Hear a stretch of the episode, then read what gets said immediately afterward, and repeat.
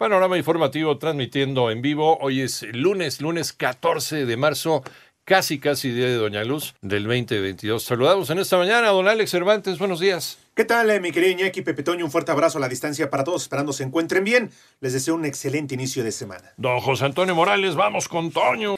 Hasta el momento, a nivel mundial, se han registrado 456.908.767 casos positivos de COVID-19, de acuerdo con cifras de la Universidad Johns Hopkins, mientras que la cifra de muertos por la misma enfermedad en el mundo llegó a los 6.041.077. Por cierto, autoridades de Francia dieron a conocer que se dará inicio a la aplicación de la cuarta dosis de la vacuna anti-COVID para mayores de 80 años.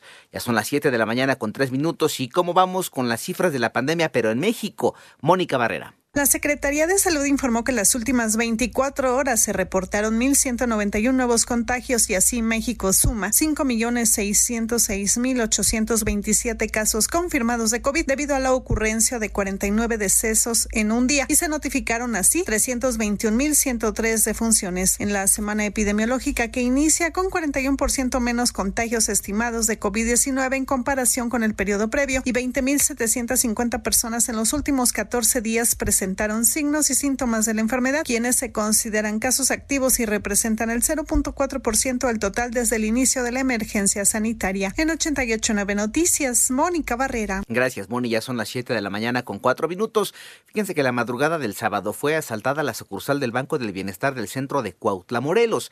De acuerdo con reportes policiales preliminares, los delincuentes habían sustraído hasta 20 millones de pesos y elementos de la Fiscalía de Querétaro detuvieron a cinco sujetos más por su presunta participación en los hechos violentos del Estadio La Corregidora el pasado 5 de marzo. Suman 22 aprendidos ya por este caso, mientras que la Fiscalía de Oaxaca investiga el asesinato de tres mujeres en San Juan Cotcón. Una menor de tres años fue rescatada por las autoridades en la escena del crimen y ayer dio inicio el horario de verano en los 33 municipios de cinco entidades de la franja fronteriza del norte de la República Mexicana.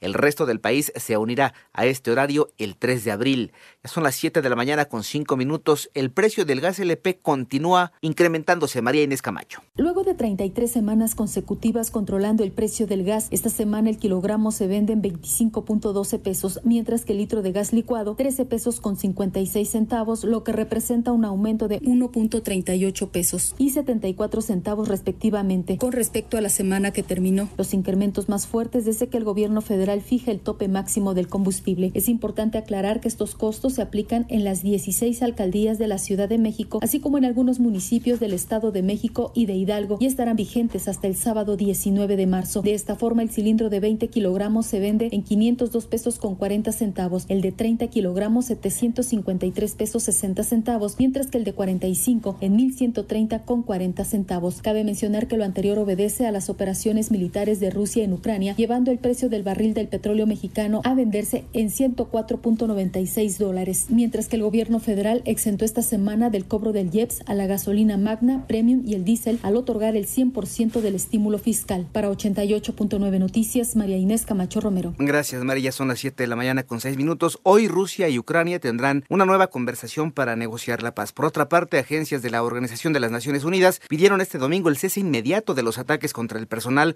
y las infraestructuras sanitarias de Ucrania. En tanto, cuando menos 47 niños fueron mutilados o asesinados en diferentes enfrentamientos ocurridos en los últimos dos meses en Yemen. Así lo reveló el Fondo de las Naciones Unidas para la Infancia, conocido como UNICEF por sus siglas en inglés.